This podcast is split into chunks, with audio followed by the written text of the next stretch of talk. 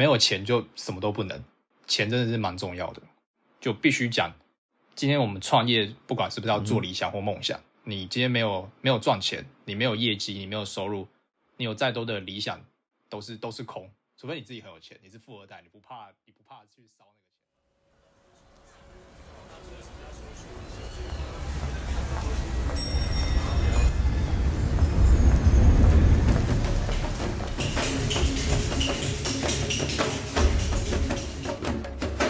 醉翁之意不在酒，欢迎回到私房调酒研究室，我是 Marty。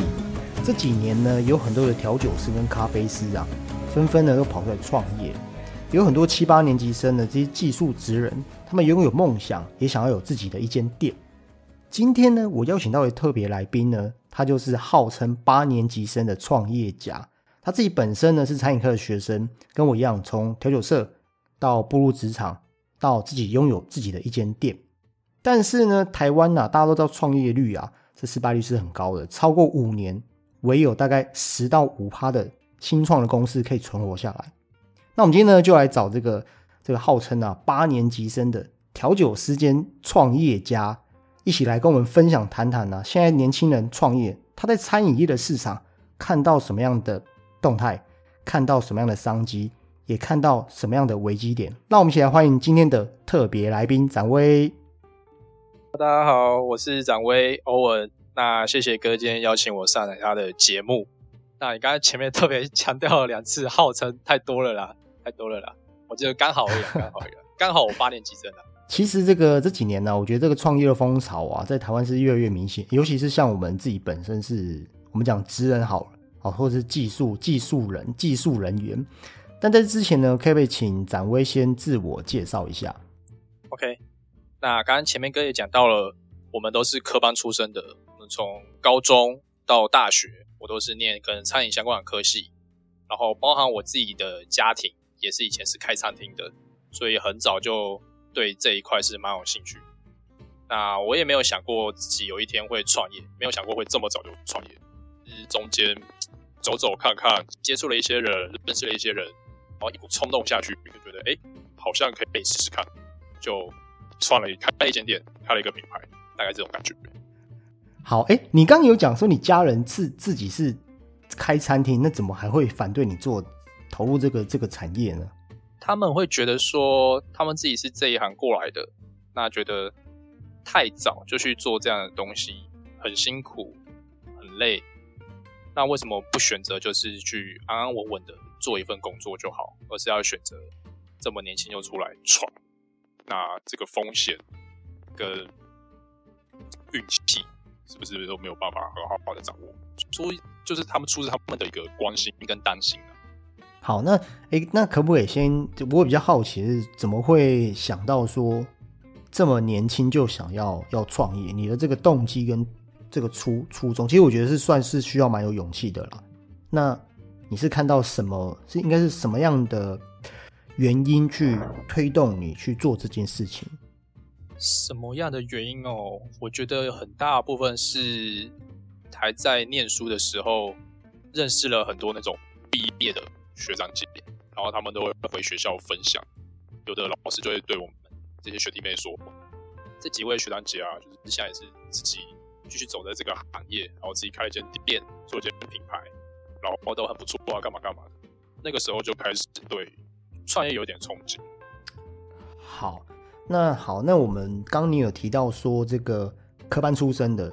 那可不可以跟我们聊聊？就是说，你从学生时代就是步入。到应该这样讲好，就是呃，我曾经有收过有有有粉丝啊，有讯息说，哎，他不是科班出身的，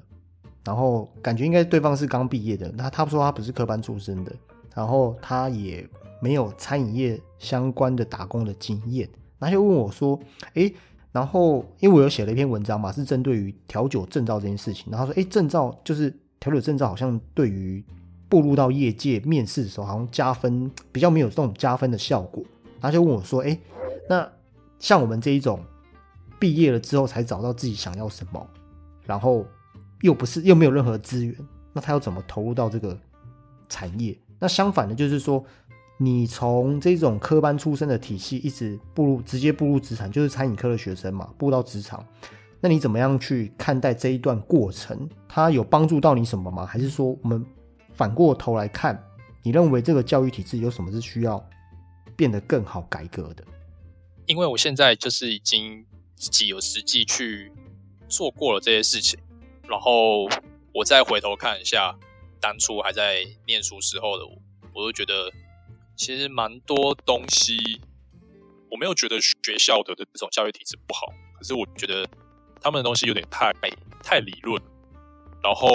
但我觉得理论没有不好，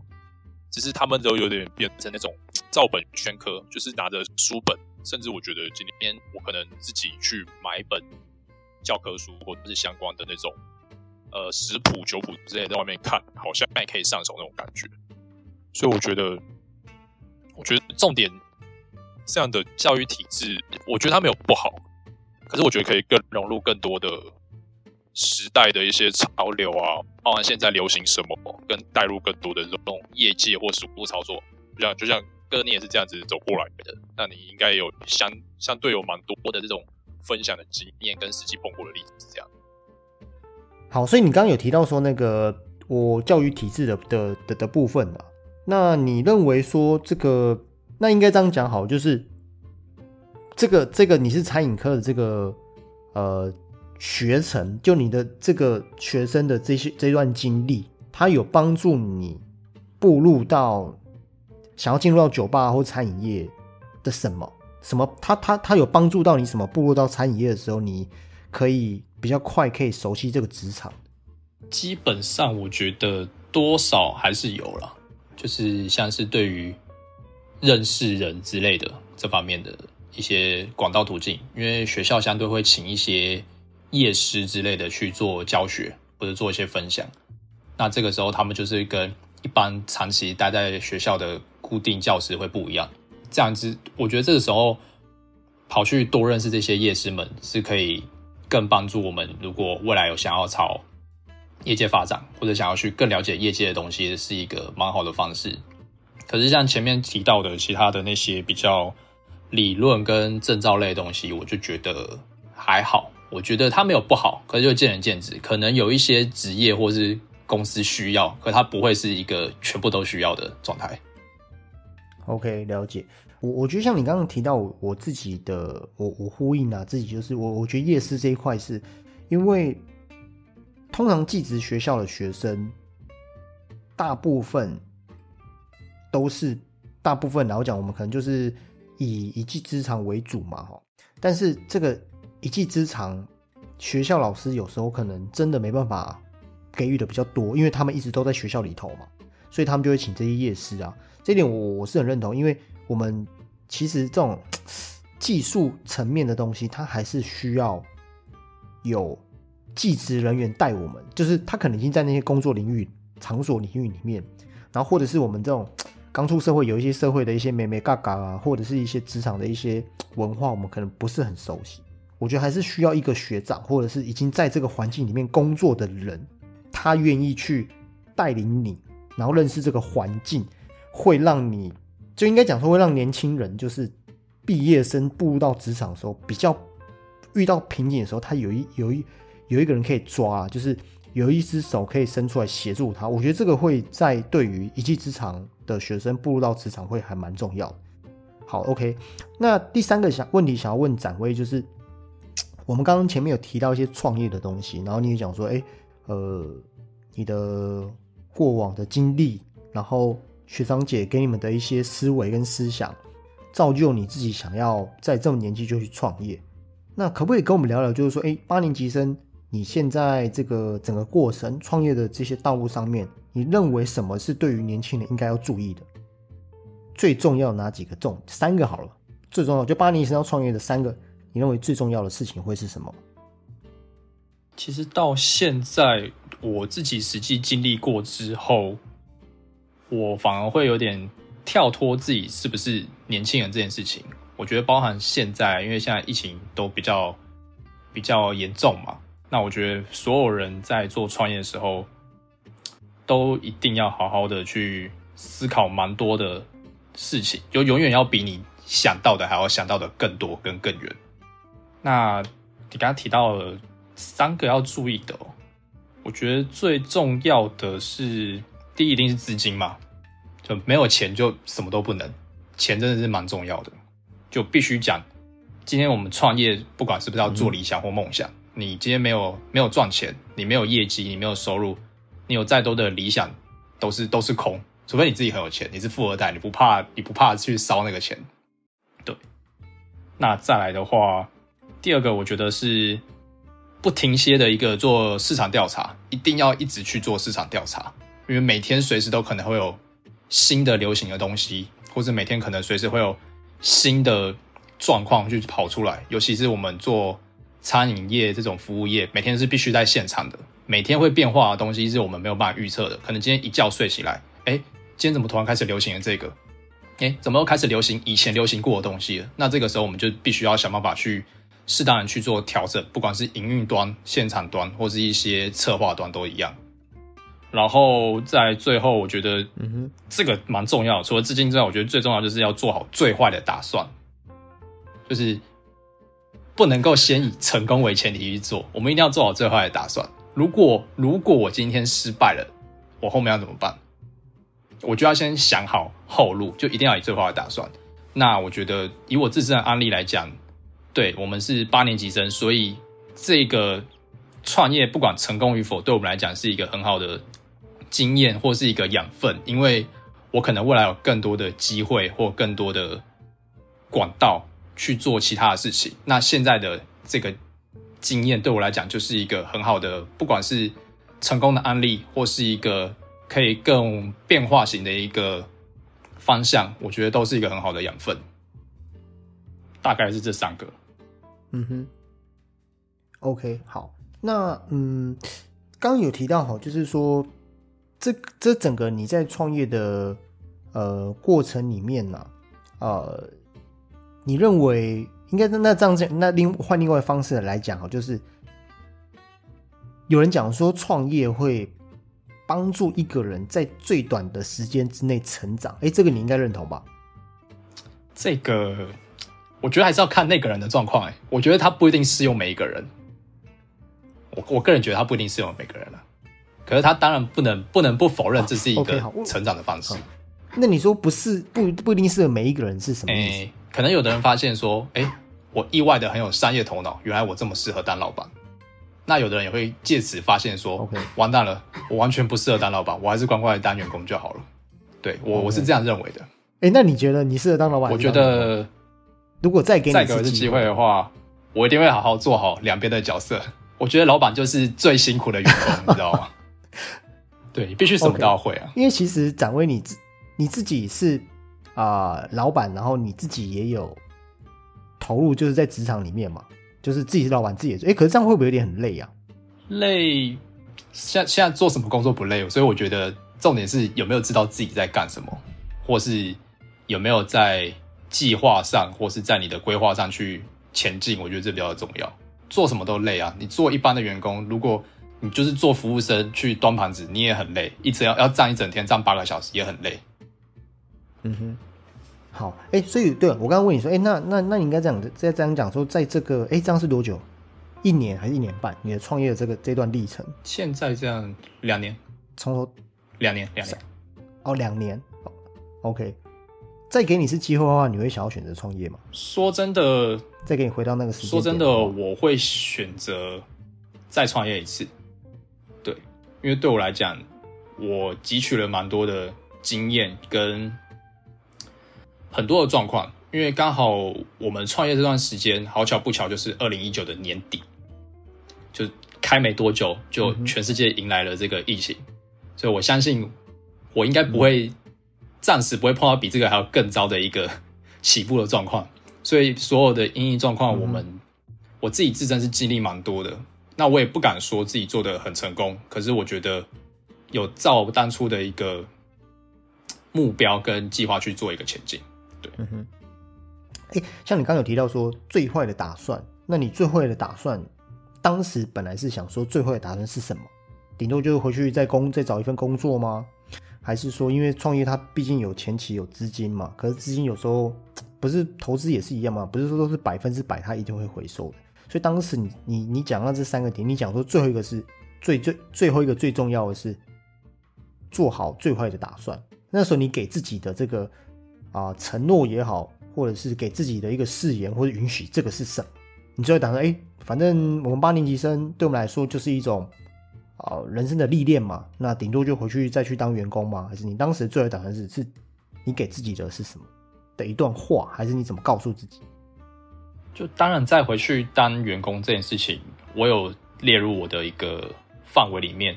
那我怎么告诉自己最坏的打算？模拟过蛮多的状况的，就先撇开那个时候我们没有办法预期到现在的疫情会这么的严重。那个时候我想到，就是因为既然这样讲，虽然说好像不太好，可是毕竟呃以八年级生来讲，就是我们 最大的优势。就是绝对不会是钱嘛，除非你家很有钱。所以最大的优势就是年轻，你要有很多的时间可以去做很多很多预备的动作，包含就像是 working holiday 之类的，它是有那种时间限制，所以是你在几岁以前可以出国，可以去做什么事情这样。然后再来就是像是青年创业贷款这一类的东西，这一类的东西的话也是这种时间时间限制的。可是就是在你，他很鼓励，就是政府很鼓励你在年轻几岁以前去做这些事情，所以他是可以去用一些方式去帮你排解一些前期的困难。然后再来的话，我觉得也要面临到，就是你要思考着你后面可能会跟谁，就包含你共事的人，可能一定会有一些摩擦，一定会有一些出入。那他还会不会是你当初志同道合的那个人？我觉得都是。必须要先去做好的一个打算，毕竟谈钱伤感情嘛，亲兄弟也是明算账的。我觉得这些都是很大的关键。OK，所以我觉得在选择伙伴上面很重要。好，等一下，那刚刚呢，这个展威有提到说这个教育体制啊，我我想要就是补充一下，就是因为其实我自己本身也是从这个教育产业出来的，但是我我自己啦，就是说，嗯，其实在这个这个行业有很多人的，应该讲说我们这个行业有很多的前辈。或者是啊，这个学长其实他们也不是这个科班出身的。那我我觉得这个是跟我们回回回回头来看这整个教育体制。我我举一个简单的例子好了，像我们走一技之长的，像我刚刚我们提到夜师嘛，其实我们最需要其实社会社会的经历，哦，社会的经验，职场的资源。但是啊，这样讲好，就是说我们出了社会啊，其实学校教的，我真的出社会用到，我讲我自己啊，应该不到百分之二十。就是这些，你会发现学校教的很多东西是出出社会用不到的。那出社会需要用到呢？学校有时候他不会教。好的，我觉得整个里面应该讲说这个体制是有点复杂。我相信听这个节目的很多听众，你也不是科班直接啊，可能当时选选错期啦，为了为了成绩啊，为了学校，或者是你可能还没找到方向。那我不太一样，我是就知道说我不爱读书，我就找一技之长来学。我不知道展位你怎么怎么怎么，是不是也是这么认为？所以，我们刚刚在提到这个教育体制，我就认为说，学校教的应该是要出社会可以马上用到，在学生出去职场在接轨可以让它比较短一点。但我自己啊，似乎有点感受不太到，说这个教育体制是有协助我做这件事情，有，就是不到百分之二十。那这个部分，展位你从啊，技职学校出身，然后很快的步入职场，甚至到自己。创业这算是一条龙，你在很短的时间之内，在很压缩的状况之下你去把它完成这项任务。那我们回头来聊，就是诶，这个教育体制的部分，它真的有协助到你创业这一块吗？它真的有协助你到这个步入职场的一些细节内容？好，嗯，针对哥刚才讲的，我可以很简单的给一句话，我觉得完全没有，完全没有，就是完全没有帮到创业这件事情。嗯，就。前面家人也有讲到，觉得学校教的比较多的东西是偏理论。那我觉得理论这种东西没有不重要，因为我我也是不喜欢读书，所以才跑来学一技之长。那殊不知当调老师之后，才发现你要读的书是比以前多更多的。对，因为包含你要看很多的酒谱，很多的 recipe 是很多的原文，你必须要强迫自己，就算没有到很好，可是你必须要去认识一些英文，至少专业知识的英文跟一些术语，你必须要去理解它，要不然就是。你就真的只会摇好一杯酒，你不知道你端出去的是什么东西。然后再来就是也有提到前面前面我刚刚提到的夜师这件事情，就包含我自己还在学调酒，包含在呃在调酒社的时候，我觉得夜师夜师真的是真的算是比较可以算是给我们一个明灯，不管是毕业学长姐或夜师，他会跟我们分享很多他在业界的经历，不管是他创业，他做人家的员工，他做主管，我觉得他们的分享都是最实际的，会比起听老师们的转述会更有更有感触跟一些画面，比起憧憬，毕竟也比较像是一个分享这种感觉。对，毕竟就这样讲好了。就包括我自己还是学生的时候，比起正规的课课程，我会更喜欢上社团课。所以为什么夜市都会比老师们还要受欢迎？跟我一样，对啊。所以很多夜师那些社团每个礼拜都会邀请不一样的夜师，因为他们知道，如果我都只是照着课本去念，我只是照着证照的范围去做的话，这些学生可能就是对这一行直接失去信心了，所以才必须要请夜师，才有社团的存在。我是这样认为的，我自己是这样觉得。所以包括我自己课，我自己在那种休假的时候，我也会去一些学校兼课。那包含我也会去几间大学去兼课，我也是直接去问他们，他们最直接的反应就是说：“哎，你们觉得我今天讲的，你们听不听得懂？或是你们有没有什么更好奇的？”我会直接问。就是我去上课的时候，我不会说直接跟你说我今天要教你什么，我会直接先去访问他们说：“你们先做个调查，你们想要知道什么？你们想要学什么？”那有些学生也知道我自己有开一间店，他们就会说：“哎，老师，那你可以分享一下设计酒单这件事情吗？”那一般的学校不会教你怎么设计酒单，他们只会跟你很多的酒谱跟 recipe，可他们不会跟你讲什么什么设计。那设计要顾量到的是什么东西？它有很多 detail 的东西，不是你只有把材料下一下，然后摇的很好喝就可以过去的。它有很多的细节跟内部的东西是更需要去思考的。其实你这样子讲哦，我其实是很，因为其实我们都是在，但那我掌柜我问你一个问题好不好？就是我自己出了社会之后呢，呃，发现很多东西是学校教的，可是出了社会会有一段有一段差距。我个人认为这段差距，坦白讲还蛮大的，这段差距还蛮大的。你甚至会困惑，是自己能力不够，还是学校他可能没有这些资源可以给你，步入职场的时候不会遇到那么大的瓶颈，应该这样讲，就有点错愕了，应该这样讲，就是有点你会有点 shock，就是哎，那也安呢？哎啊，怎么是这样？哦，但是细节我就不谈。但是里面有一件事情就是，那这件那这件事情就很奇怪哦，就是好，比如说刚刚展威提到，你现在都有在学校兼课嘛，哈、那可是学生会问你说啊，现在的学，因为因为有时候自己成长了，我觉得回到校园去回馈学弟妹，这是一件很很有成就感的事情。那他问你说，哎，老师，那你自己有开店，那你的鸡尾酒酒单怎么设计？他可能有一些啊成本的控制啊，然后你自己品牌的一些形象啦，然后不然是你想要诉求的一些元素啊等等诸如此类，还有一些可能是销售的一些你的排版可能会有关于销售的技巧，啊，你的价格怎么设。但是你说学校他不会教你这件事情，那学校却是由高学历的教师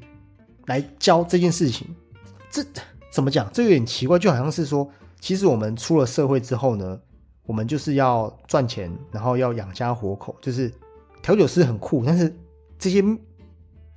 现实该面对的问题，它还是存在嘛，对不对？可是这些东西学校都没有教你，就是这形成一个很。我应该讲说很诡异的一个 circle 吗？就是你不觉得你不觉得这件事情很诡异吗？那你认为说如果有机会的话，像我们这些夜师，或者是如果有机会，我们把这样的思维跟观念真的扎根扎实的带给学弟妹他们，他可能会这是一个大的一个一个蝴蝶效应，它可能会让这个产业更好，对不对？所以你认为说在整个整个整个体制里面有什么东西是可以？在能力范围，我不可能说啊，那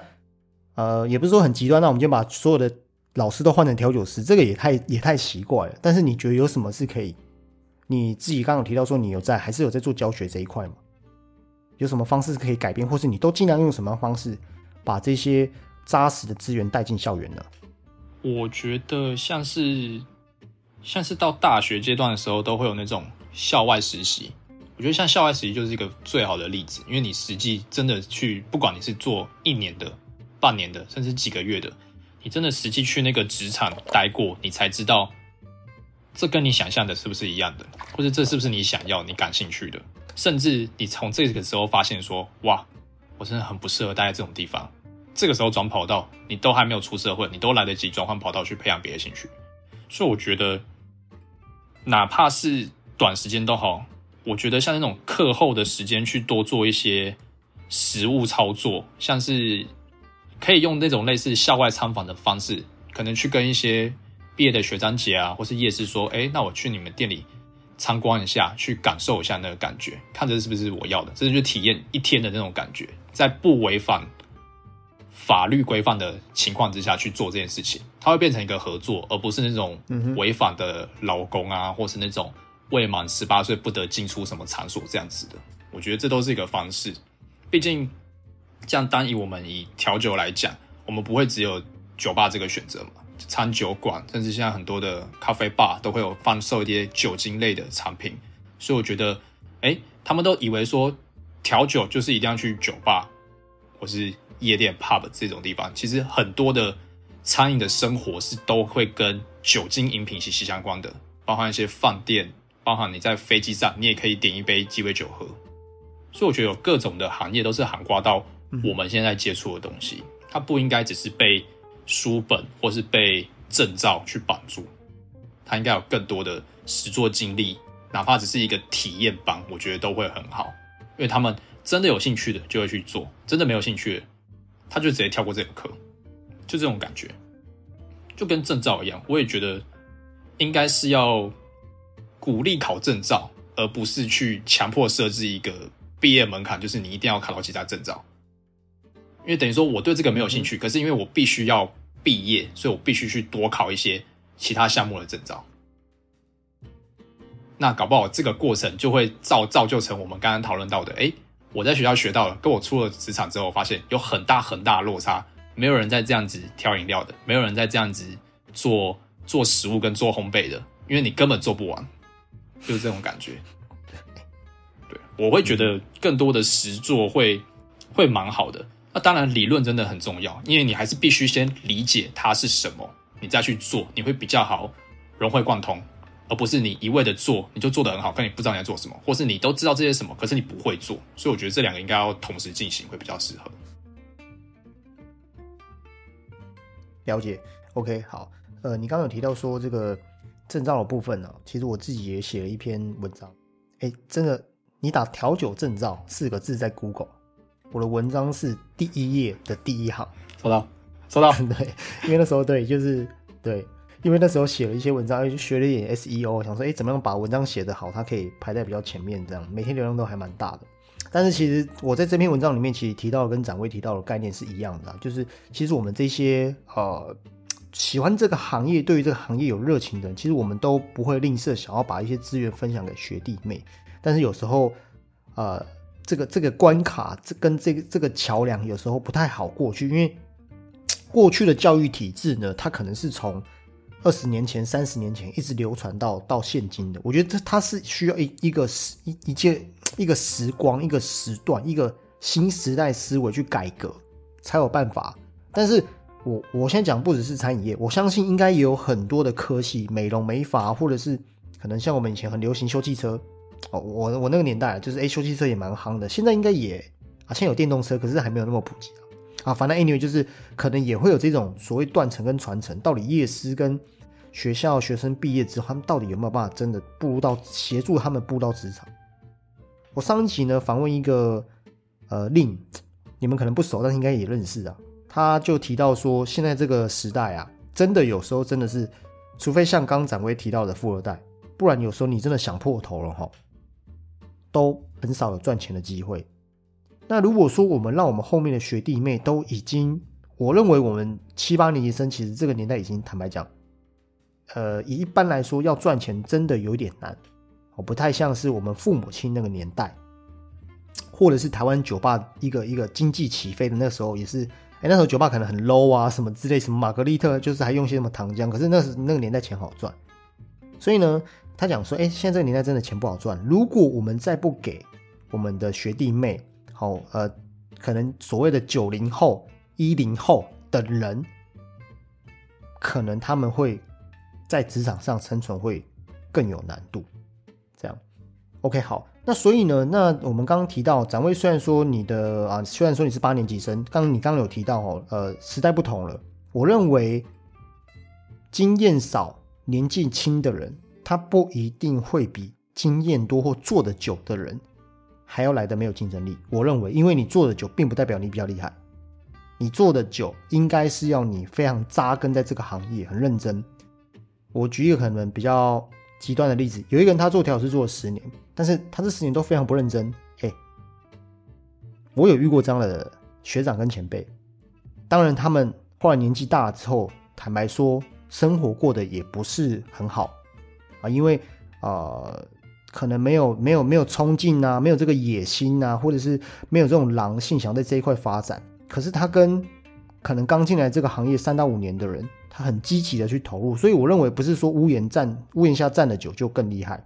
那我就想要来请问一下展位，就是你在这么短的时间之内经历过这么这么多的这些啊，在餐饮业啊，在这个调酒啊、教学啊，甚至是自己创业的过程里面，你认为台湾的酒吧下一个趋势会是什么？下一个流行的会是什么？台湾未来的酒吧会走向什么样的趋势？是我自己觉得现在这个趋势，因为现在大家都是被疫情去影响到嘛。影响的很严重，那台湾相对的又是在全球被疫情影响到，算是比较后面的国家，所以我觉得相对的可以去多参考国外已经遭受到这些状况的国家的酒吧，他们是怎么生存下来并且撑过去的。我觉得就会渐渐的很多东西会流到台湾，就包含酒可能还要在一段时间，可是以餐饮类型来讲的话，像是云端厨房就是一个很好的例子。对他，我今天借你场地，让你去省下很多的硬体设备的部分，你只要付出你的软体，而且你还可以去配合线上的任何的可能外送或是外带的平台，你连外场的人员都省了，就是单纯几个厨师就可以去搞一个团队，搞一个品牌，不需要去找太多的其他的人。我觉得这就是一个蛮好例子。那当然，如果未来像我们大家现在很多人都在争，就是我们同业之间都在争取法律的修法通过嘛。那搞不好，如果真的有机会通过了，会不会有不同类似的这种云端酒吧或云端酒业的这种事情？我觉得搞不好可能真的有机会会有，可能就是需要一点时间去革命，就这样。但是你刚刚提到的，其实我自己也有在观察美国的市场啦。就像你刚刚提到说，哎，台湾其实是比较后面的国家。那时候其实我也我也就是也就是自己兴趣啦，我就做了一份，呃，我写了一份。我写了一篇网志，也是写了一篇文章。这篇文章呢，我就是在探讨说美国啦，哈，就是以美国为例了哈，因为美国他们其实已经算是当时的七月啊，应该讲说五月台湾巅峰的时候，其实那时候对欧美国家来讲是比较尾巴，所以就看哎，那他们尾巴的时候，这些餐饮业在做什么？我抓出六个重点，其中有一个就是云端厨房。可是等你刚刚提到说云端酒吧这件事情，我觉得呃，应该各就是业界还是需要努力啦。努力去去争取这个这个这个机会，但这里面其实有很多的原因，比如说呃未满十八岁他怎么样呃让有些可能有些家长啊，或是年纪比较大的长辈觉得哎这个好像有怎么去确保用 AI 也好，还是实名制哦，还是怎么样身份证去认可他们的的的身份有没有满十八？那实体店面呢？就是说。云端酒吧假设性，就算是它成功了，大家会在家里喝，或是调酒师做好送到你家，诸诸如此类的。可是实体店面酒吧会就此消失吗？还是实体店面酒吧它做更多元、更不一样的商机，拓展他们的品牌的其他效应？你觉得会是什么？比如说啊，这个 RTD Ready to Drink 啊，就是这几次很流行嘛啊，或者是啊酒吧的场地租借给别人，或者是做线上教育。这些你觉得这个实体店面它会有什么样走向什么样的商机？对酒吧这个行业来说，我觉得像是跟你刚刚讲到的，像 RTD 跟那种呃租借店面，我会用异业结盟去做一个解释。我觉得这些一定会，也不是说一定啊，我觉得它势必是会再掀起一波，因为在疫情之前就很多人在这样做了，尤其对创业来讲，做这样的一个做异业结盟的一个方便就是好处就是。你的前期成本会省下很多，不管是你的租金，或是你要思考人潮、人流量，或甚至你的一些可以共用的，因为同一间店面两个两个品牌好了，同一间店面两个品牌一起使用，甚至两到三个品牌一起使用，你可以很多人去 share 那一个成本。那对于创业来讲，我觉得这是一个蛮好的帮助。对，就是必须先省钱，后面才有机会去赚更多的钱。也必须要先去省钱，你后面如果又发生什么状况的时候，你才有办法去站稳你的脚步，而不是一下要被这样的状况去吞没了。所以我觉得异业结盟，或是各种的品牌结合，甚至同一个品牌去延伸出，哎，其实我自己是一间酒吧，可我同时也是一个甜点店啊，我同时也是一个卖茶卖咖啡的地方，这种感觉，他们可以把同一个。同一个起源的品牌去分支成很多的子品牌或是子行销去做一个方式，然后大家查到最后发现说，哎，原来他们是同一个体系的东西。对我觉得这样的状况一定会越来越多。OK，呃，疫情呢，我觉得改变很多行业啊，因为其实餐饮业跟酒吧只是三百六十五行的其中其中一小块而已，但我觉得疫情它推动了非常多的事情，然后也让很多。事情啊，也很很让很多商机搬到网络上去去做，但这些事情可能本来就是人类进化史里面应该所要占有的一段时一个时代。我我自己这样看，那那疫情，你从另外角度来讲，疫情它推动了，我们就是说比较正面来看的哈，就是它推动了很多商业，推动了很多啊文明跟节省啊人类的时间呢，应该这样说哈。今天呢，非常谢谢这个啊展威来上我的节目。哎，你应该是，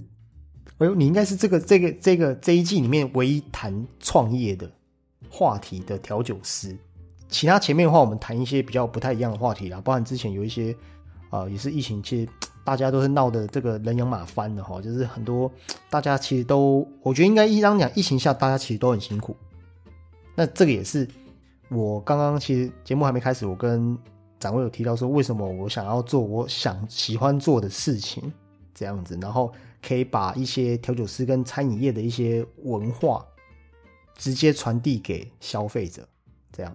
好了。那这个呃，今天呢非常感谢展威，然后那这个，因为你现在是目前是还是在那个寻找下一个目标嘛，因为他们后我后面都会说，哎，那店家什么呃可以介绍一下店家哈，但是我们还是很期待说，哎，展威你不管是自己有想要在创立自己的品牌，或是呢，你有一个啊新的新基地、新的这些概念、